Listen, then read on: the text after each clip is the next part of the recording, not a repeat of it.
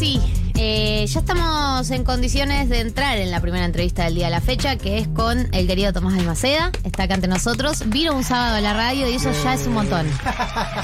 Te quiero Muchas agradecer. gracias. Muchas gracias. Estoy feliz de estar acá con ustedes.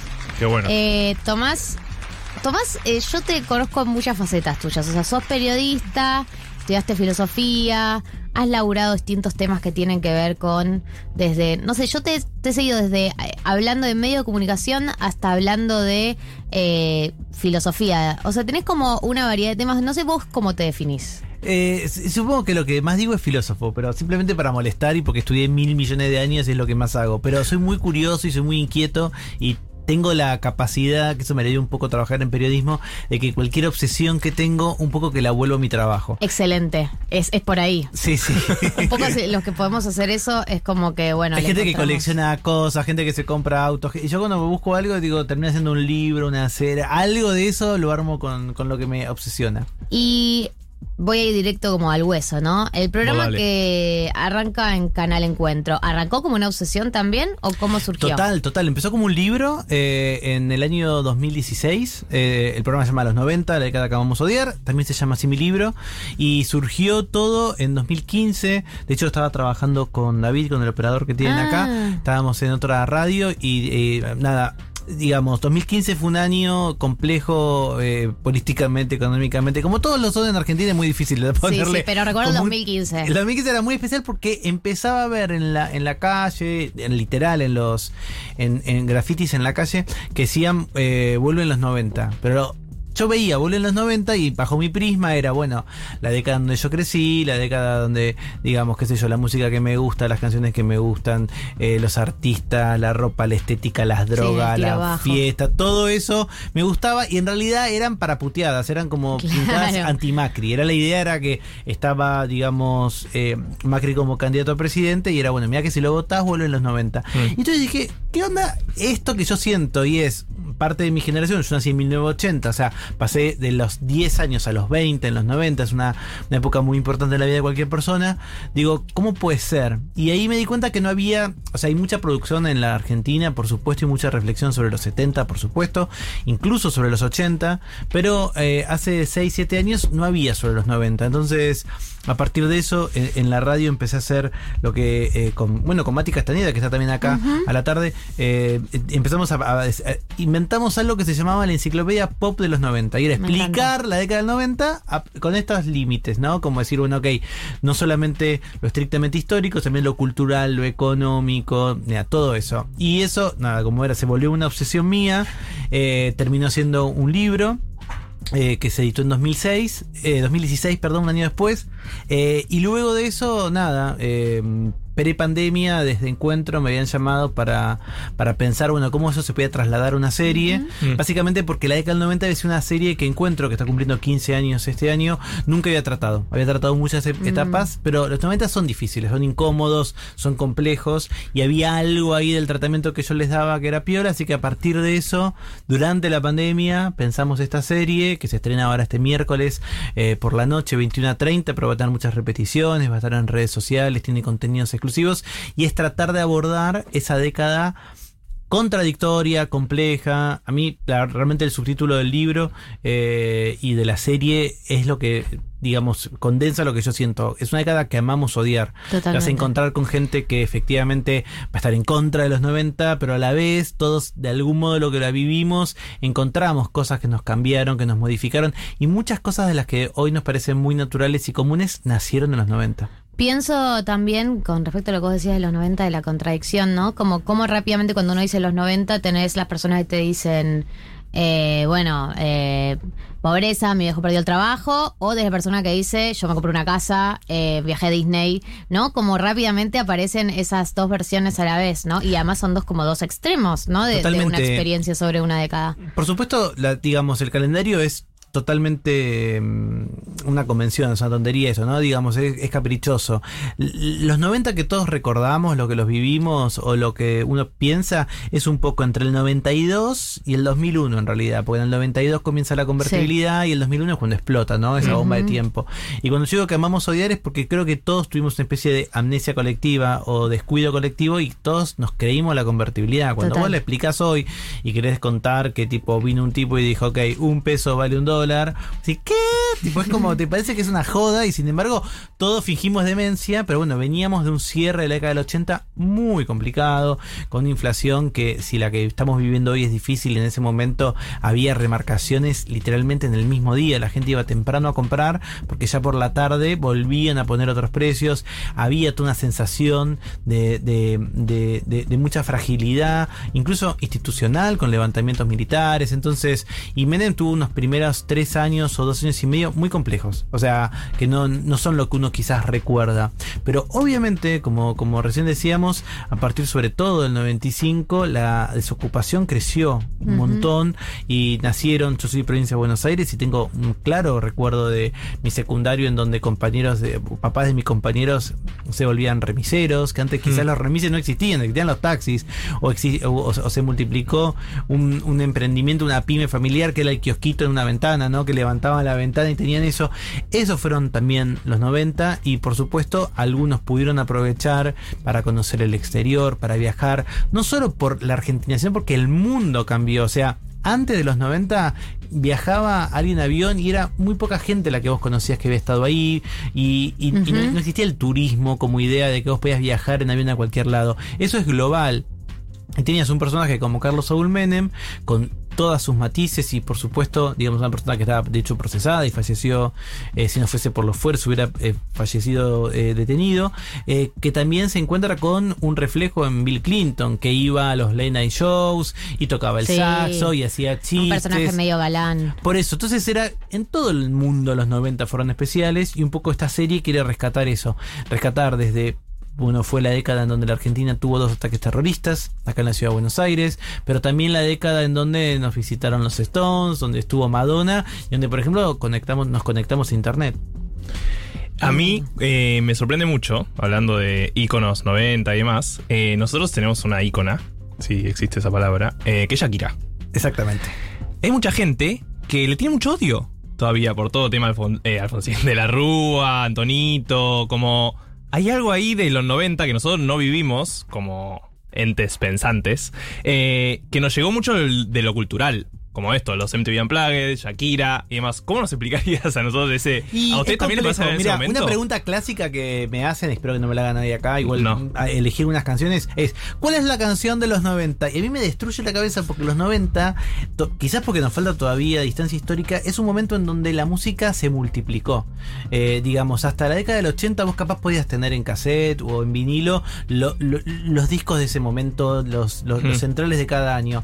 En los 90 tenés, por un lado, el pop más pop, pero desde las Spice Girls hasta Britney, digamos. O sea, todo eso, digamos, es bien eh, los Backstreet, Backstreet Boys. O sea, el pop pop está ahí. Mm. Tenés los galanes latinos, aparece Luis, mi Cristian Castro. Existían antes, existían antes, pero como ese formato, el formato de romance, el formato de Chayanne, el formato de Enrique Iglesias, todo eso nace en los 90. Tenés el grunge, tenés a Nirvana, tenés Foo Fighters, o sea, tipo, tenés toda esa movida que viene ahí. Tenés las raves, o sea, antes no era que ibas a fiestas electrónicas, era tan común. De golpe tenés toda la onda de las fiestas electrónicas. Tenés Guns N' Roses, tenés a, todo ese costado, digamos, más de rock, incluso Metallica que se consolidó en los 90. Después tenés el rock barrial, porque de ahí viene la 25. Bueno, creo que 25 no, pero viene Viejas Locas, viene La Renga, viene Los Piojos. Entonces, en medio de toda esa constelación aparece Shakira.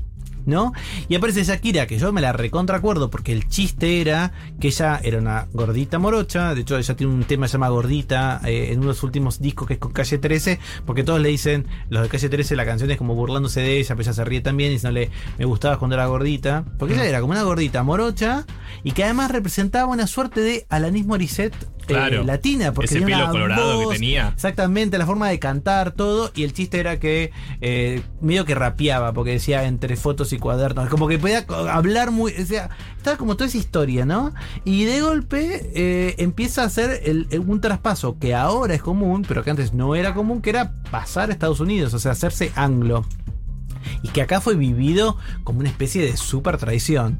Se vuelve rubia y de golpe empieza a salir con el hijo del presidente, que en ese momento, digamos, igual la Argentina tiene una larga historia de matrimonio, no sé si presidenciales, pero presidencias muy familiares, en donde el hijo, los dos hijos del presidente estaban muy presentes en la gestión pública. De hecho, el, en el 2001, el, eh, eh, el decreto de estado de sitio lo escriben entre el hijo a Fernando de la Rúa, eh, Fernando, digamos, el hijo de Fernando de la Rúa, eh, el, el novio de Shakira en ese momento, y, mm, eh, Lo pérfido. ah, y lo pérfido. ¿entendés? Sí. Entonces, entonces, de golpe te aparece que esta persona que firma un papel literalmente manchado en sangre, digamos que llevó todas las muertes del 2001, de finales del 2001, salía con Shakira. Shakira en el medio empezaba con esto que decía, bueno, ¿dó- ¿dónde están los ladrones? Como que se hacía hacer como un poco la, la, la contracultural, saliendo con alguien del entorno Sí, sí, de- sí. de- del poder, ¿no? Nada más y nada menos. Entonces, digamos, ahí dividió mucho. Y no sé si, vi, si vieron ese, ese, ese, ese fragmento histórica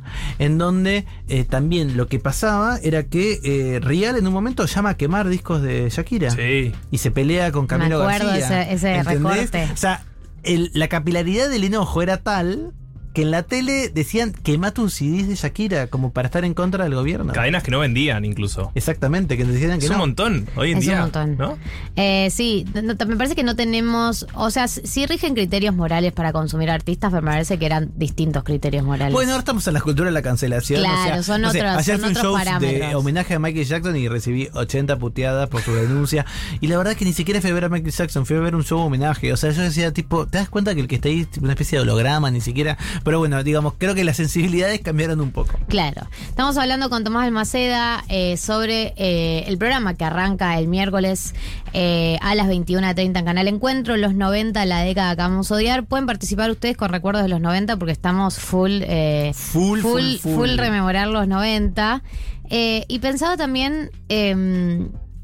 cu- cu- ¿Cuál, ¿Cuál fue el disparador? no Porque son 10 capítulos los que vas a hacer. Como, ¿Cuál es el disparador de cada uno de los capítulos para abordar los 90? Porque pienso esto, la hay de todo. Eh, lo que hicimos fue una cosa más de calendario. O sea, el primer capítulo es 1990, el segundo 1991, así hasta el 99. Y un poco la temática. eh, esto es una producción de la, de la productora Cactus y tiene un equipo de arte increíble y una dirección también increíble eh, que, que comanda Agustín Vidal. Y lo que. Lo, el, el programa gira alrededor de mi cuarto de los 90. Entonces, ese cuarto de un adolescente, yo tengo 41 años, pero digamos, vuelvo a ese cuarto, que tiene los pósters, ya te digo, de Roxette, de Shakira, de los Ilia Kuliaki, de Fito, de Charlie. O sea, va cambiando los pósters, van cambiando, va cambiando la computadora, la tecnología es muy importante, entonces también se va como reactualizando y cambiando eso. Van cambiando también la manera en que escucho música, porque paso del cassette al CD, al, al Dixman, y lo vamos como tratando de, de acompañar. Hay una biblioteca que cambia, entonces es una especie de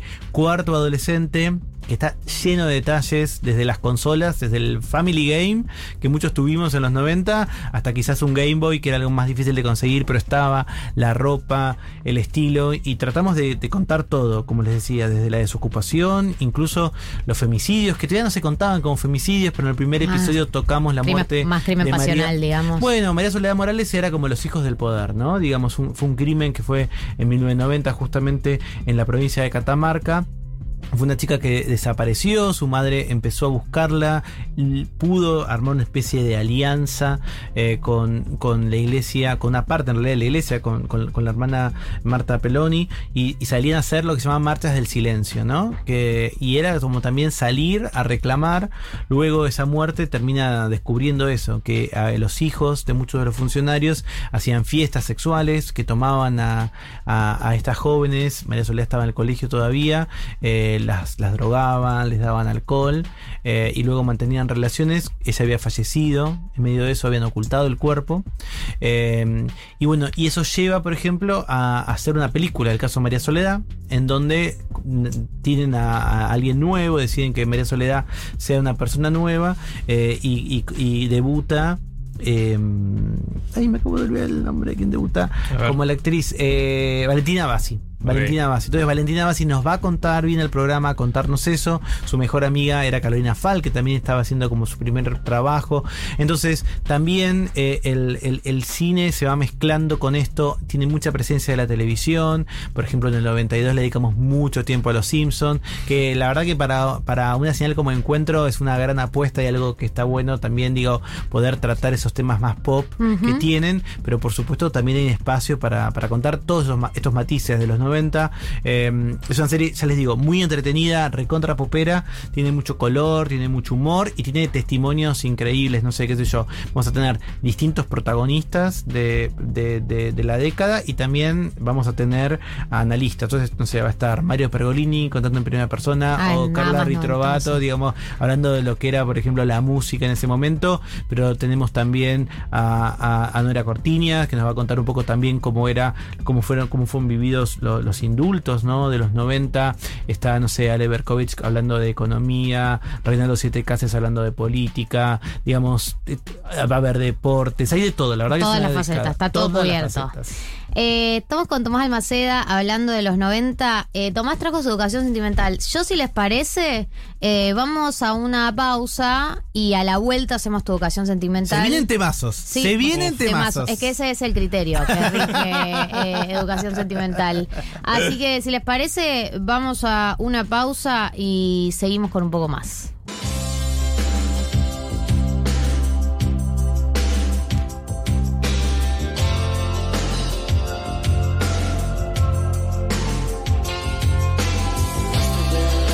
Qué temazo que elegiste para esta educación sentimental. No, encima este sábado que hay un poquito de frío y Ay, todo, sí. un cuchareo con Roxette, Ay, te pido por divino. favor. Esta era la banda de sonido de eh, Mujer Bonita, que fue una, una película que ahora la ves y te querés morir porque te parece totalmente inocente, pero fue muy importante en los 90, eh, de alguna manera transportó a, a Julia Roberts de ser una simple actriz a ser, digamos, el, el ícono de la comedia romántica, y ella hacía trabajadora sexual, ¿no?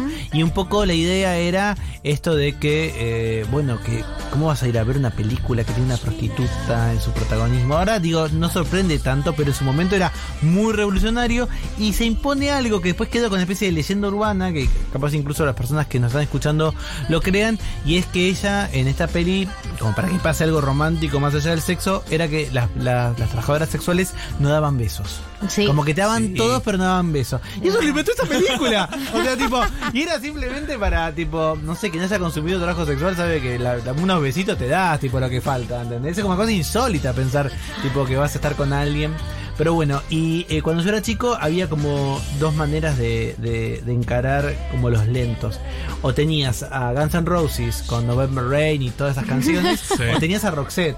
Y obvio que yo soy trolo, ya de chiquito, aunque no lo sabía tanto que era trolo, me encantaba siempre Roxette y es una banda que yo amo, digamos, bueno, falleció una de sus cantantes, digo, es, literal que se quedó en los 90 porque no, no, no avanzaron mucho. Claro, no, no trascendieron los 90. No, tampoco los Guns, hay que reconocerlo, tuvieron como un parate, ahora volvieron a Bueno, las mismas historias. Sí, la vuelta. Ser- Rari. sí, Rari. Sí, va a ser rari, ¿no?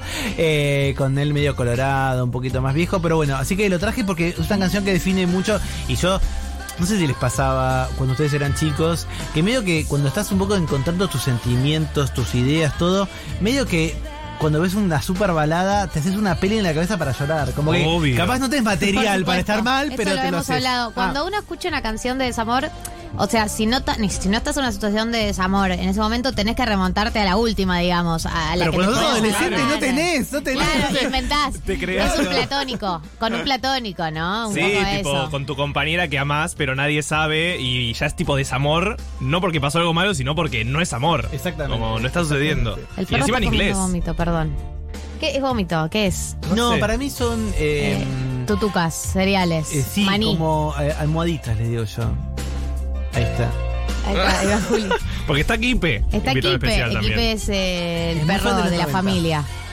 Eh, me encanta que hayas elegido este tema de Roxette como el primero de la educación sentimental del día de la fecha. Y si les parece, vamos al siguiente. A ver. Dice, eh, llamó a la solidaridad a la música indie de la Argentina. Vamos a hacer un cover de esto, por favor, que valga la pena, porque a mí me da vergüenza escuchar a Yuya, pero es un... Primero, este increyendo. ¿Quién te imaginas? Tira nombres. No, no sé, no quiero decir nadie porque tengo muchos amigos del indie. Voy a decir para arriba, Lady Gaga. Pero bueno, de para abajo, lo que sea. Pero, nada, realmente todo puede ser. Basta con saber. Con querer, perdón. Sueño para soñar tenés. O sea, tipo, puedes estar mal y puede ser. Es una Todo canción. puede ser. Solo hay que creer. Todo lo que deba hacer será. Me siento como eh, Lío Pecoraro, decretado, curado y salvado, ¿entendés? Como digo, decreto que todo lo que va a hacer será. Y después, para mí, bueno, estamos hablando de Luna de Cristal, que realmente dice algo, dice, dice, ¿qué puedo querer que no me den, no? Andando mis, mis, mis caminos sin temer, no habrá nada imposible de, vende- de vencer, vamos junto a ti, seremos in- invencibles hasta el fin. Un Claro, tema que amo. Una canción para salir a comerte el mundo, digamos. Sí, dame Pero un poco esa obvio, confianza, tipo, ¿no? nada, ahora para Qatar. Hagan la versión tipo indie para Qatar y salen antes. Tipo, los veo como a El la de. El, claro. el- la- poniendo esto. el comeback de Yuya en el, en el, en el mundial. Sí, Sí. total. Sería lindo. Eh, Yuya tuvo un devenir muy fascista. ¿Sí? Y eh, una de sus últimas declaraciones, eh, no sé si la leyeron, fue. eh, No, dijo no. que debían. se la voy a leer porque no quiero por favor, faltar no a la verdad. yo, fascista a alguien que mientras, no- Yuya, mientras- mira, mientras Yuya- Galia miente, porque lo que no va a decir es mentira. Yo le soy voy, a- le voy a fan leer el, titular. Yuya propuso utilizar a los presos para testear remedios y vacunas. Abro comillas que sirvan para algo antes de morir. Eh, Ah, no me de una. Ah, no Buena me consta. onda. Ve, la, la sigo en redes y me encanta. Ella tiene, tiene dos. eh, voy a decir algo en serio que no parece en serio. Tiene dos causas muy importantes. La primera es, ella está muy en contra de la zoofilia. Es decir, que los hombres y las personas humanas mantengan re- relaciones con animales Muy no humanos. esa. ¿Por qué? Porque es un drama en Brasil. Yo pensé que había enloquecido. Digo, Claro, ¿cómo hace ¿por qué? carteles, ¿Qué- qué todo? No, me parece que en Brasil es un tema. Ah. Queremos a todos, pero es un tema. Ok. Y el otro tema que ella tiene también es, bueno, está mucho contra Bolsonaro. Y tenés que ser popular y estar en contra del primer Claro, yo pensé que ibas a decir eso cuando dijiste. No, no está re en contra. Bolsonaro. Esta semana se confirmó que se viene la biopic de Yuya. En serie. Ok. Y se amigó con Marlene en la época que- de los 90. Ella estaba siempre con una especie de tortita, como una lesbiana grande. Y todos decían, ay, por eso están juntos. Encima, ese puede aparecer con todas las paquitas, que era una especie de séquito de amazona rubia, todas toqueteándose. Pero nunca se comprobó ese romance. Quizás ahora, en esta serie, algo se cuenta. Me encanta.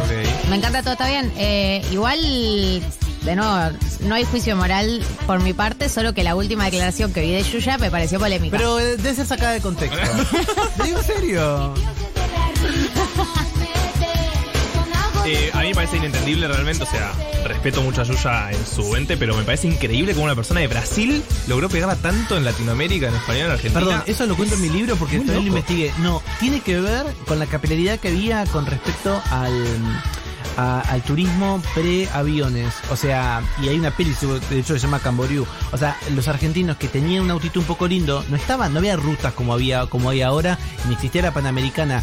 Pero los que tenían un poquito más de plata y Sí. podían viajar al exterior, pero no había tanto viaje en avión, se iban en auto, en viajes de 8, 10, 12, 24 horas en un Renault 2, un Renault 18, hasta el sur de Brasil, donde hay playas lindas, quizás no son las más lindas de Brasil, y ahí empezaron a comprar el vinilo de Yuya, porque se escuchaba en todos lados Yuya. O sea, lo de Yuya fue primero esa gente que tenía como más contacto con Brasil, que llegaba a la Argentina, de ahí lo, lo, lo- lo descubre una modelo barra conductora, eh, que hizo un programa en la televisión pública que se llamaba el show de Patsy, el clan de Patsy. Busca el clan de Patsy. Yerno. Van a encontrar sí, a que es la Yuya argentina que le robó todo. No. La ropa. Qué feo nombre igual, decía, Patsy. bueno, ¿no? ¿por qué? Porque era yu, yu, yu, ya, ya, ya. Y Patsy que decía pat, pat, pat, sí, sí, sí. Tiene la misma ropa, la misma nave, el mismo coso. Todo eso en la televisión Ah, pública. increíble. Fíjate esto Claro, y que también era- está rodeada de niños. La misma vestimenta, todo, igual. Todo. Ahora, si hablas, no me sale el nombre de ella, Patricia Lange. Si hablas con Patricia Lange, Lange, Lange. Ver. Si hablas con Patricia Lange, lo que te dice es, yo compré el formato, como se hace Claro, tipo como la era- Stranger Things. Y, la- y- y yo ya le dijo, mamita, ¿qué No, estamos el formato soy yo. Encima era todo en dólares, acá había unos, unos, unos pesos. Así que eh, así, así nace. O sea, Yuya fue tan poderosa que llega con el turismo, la copian tal cual y ella decide venir acá. Ella durante dos fines de semana en Argentina todo el programa para América Latina en castellano. O sea que de sábado a domingo grababa todo. Eh, La avenida de la escenografía que se hizo en Brasil im- implicó que, tuvo que tu- tuvieron que tener problemas en la ruta, importaciones, todo. Eh, y era realmente eh, increíble. Y mucha gente justamente la conocía porque después ibas a la puerta de Telefe en la calle Mart- en, en- la, ciudad, en partido de Martínez, perdón, en la ciudad de Martínez, y ahí ella había armado esa super escenografía y grababa en dos días cinco programas. Increíble. De Yuyo nos vamos a ir a Daniela Romo con un temazo. Un temazo. Yo voy a terminar cuchareando con alguien acá. Quiero que les con David. Pero tipo, les aviso. Eh, me encanta el cover que hizo Javier Amena Por este supuesto, tema. lo hizo Javier. Mucha gente hizo esta, este cover. Eh, un tema. Bueno, de hecho, Daniela Romo en ese momento, digamos, no, no había salido del closet, pero era como una señora torta, digamos que vos decías mexicana. Escucha esto. Quiero envolverme en tus brazos, que no quede entre, entre tú y yo un espacio. Pero no hay una vibra lésbica en la voz. Sí, obvio. Pero ella no, no había salido del closet, entonces no se entendía. Además, Daniela Romo en ese momento era también actriz de novela. eh, y escuchabas esto. ¿Por qué lo traje como educación sentimental? Porque yo entendí mal la canción durante muchos años. Ya, es- es- es- escuchen el estribillo.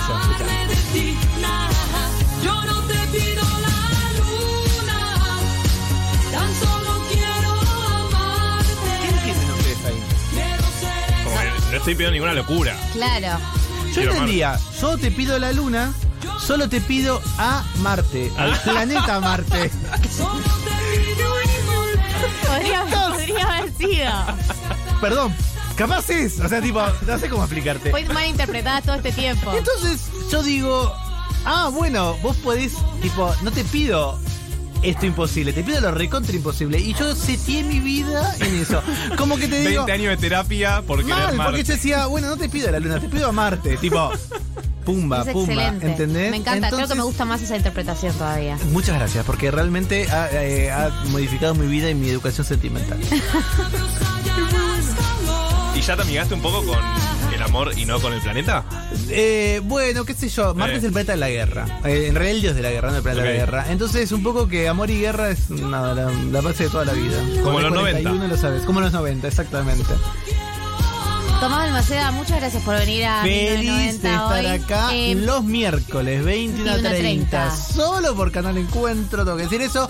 Pueden verlo, después seguro va a estar en redes, va a estar en todos Todo. lados y va a haber materiales para tra- trabajarlo en la escuela, más allá de los chistes que decimos, es también, digamos, una década compleja para abordar en los secundarios o en los últimos años de la educación inicial, así que hay de todo, es una gran producción, eh, más allá de que estoy yo, es todo divino, el archivo es increíble, los invitados son increíbles, así que denle una chance a esta década que amamos odiar. El libro se llama igual. Igual, igual, igual. Eh, es más fácil de conseguir en ebook que en papel. En papel es también inconseguible porque ya agotó hace muchos años. ay, ¿Cómo es? Viste cómo es, pero bueno, en nada, Ediciones B lo puede reeditar tranquilamente. Excelente. Eh, hermoso tu educación sentimental. Gracias por venir y gracias por traer los 90 a este programa que lo necesitaba. Te estaba pidiendo a Marte.